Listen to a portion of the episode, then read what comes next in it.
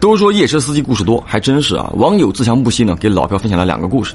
小强他二叔两口子常年跑出租，二婶呢白天跑，二叔夜里跑。二叔以前呢是那种社会人，犯了点事儿啊，出来之后呢就下定决心痛改前非。但是还会有一些以前的朋友呢想着说照顾他一下，夜里用车呢就会联系他，多给点钱之类的。那某年夏天的一个晚上，二叔送了一个老熟人从市区回到县城，出发的时候呢就比较晚。到了县城之后呢，就不好找回市区的客人了。二叔就自己开着车往市区走。当时是夜里两点多，他走的是高速啊，就远远的看到路边呢站着一个六十来岁的妇女，正对他招手拦车。二叔呢就打开双闪，减慢了车速。等车子靠近之后啊，看到这个妇女一脸的焦急。当时呢，这个二叔是不想让这个妇女上车的，但这个女的呢就讲说自己是附近的村民，有急事回来办一下。结果耽误了返程的客车，现在呢得赶回市人民医院，求师傅帮帮忙。回头呢让自己的儿女啊把钱送给他。二叔考虑再三，想着说这个妇女年纪这么大了啊，大半夜的，看样子呢肯定是有什么急事真的要回医院啊，就让这个妇女呢上车了。上车之后呢，这个妇女就不怎么说话了。二叔呢也问了他几个问题，他都嗯啊的应付着啊，一直到四点钟的样子，天呢马上要微微亮了，这个妇女啊突然间变得非常的焦急，就一直催着二叔快一点，再晚就来不及了。二叔就问他什么事儿啊，自己呢看能不能帮上忙。可这个妇女呢就是重复一句话：快点，来不及了，快点，求你快点。二叔是只得加速呀。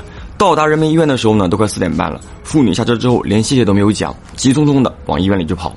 本来以为呢这个事儿呢就这么结束了，二叔呢也就只当自己当了回雷锋吧。可几天之后呢，又发生了一件事儿，让二叔就不淡定了。有天下午两三点的样子，二婶正在跑车呢，对讲机里呢忽然响起了播报员的声音啊，那七幺二在不在？七幺二在不在？二婶当时回了句干啥啊？那边总裁就回复了，来下公司有人找。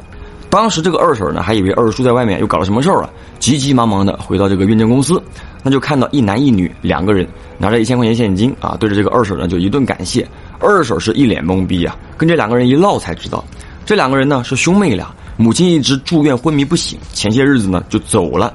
结果头七晚上，兄妹二人同时梦到母亲，梦里呢这个母亲就说要他们感谢一个车牌是叉叉七幺二的出租车司机，他的车费呢还没付给人家，让自己的孩子啊来给车费。这个事儿呢，当时二婶呢是不知道的，还一直就说搞错了啊，没办法才给自己的丈夫打了个电话。二叔一听全明白了。这个事儿呢，当时在这个出租车公司啊，就议论爆了，都说这个二叔呢，以后肯定是好人有好报。确实啊，没过多久，二叔家的孩子稀里糊涂的就考上了一本，本来成绩呢考二本都很难，也不知道怎么回事啊，就超常发挥了。当然呢，除了这个二叔的事儿呢，还有一个事儿也非常的邪乎。二叔呢有一个关系不错的一个司机，也经常下线。有天晚上，这个司机呢就带着三个小伙子下线，走的时候呢也是高速啊，路上好好的，那坐在副驾的小伙子忽然间大喊了一声：“有人！”抢走了司机的方向盘，结果呢，直接以一百二十码的速度撞到了旁边的护栏上。四个人里面只有司机活了下来，但这个司机醒来之后呢，就声称自己啊，的确是没有看到人。后来呢，查了这个行车记录仪，确实没有人，但车内的这个记录仪呢，就很明显的可以听到小伙子的那声“有人”。后来这个事儿又过了一段时间吧，就公安局嘛就查到了那三个小伙子呢，都是搞杀猪盘的，刚从国外回来，可能呢也正应了那句话吧，“恶有恶报”。骗来的钱啊，还没来得及花，人就没了。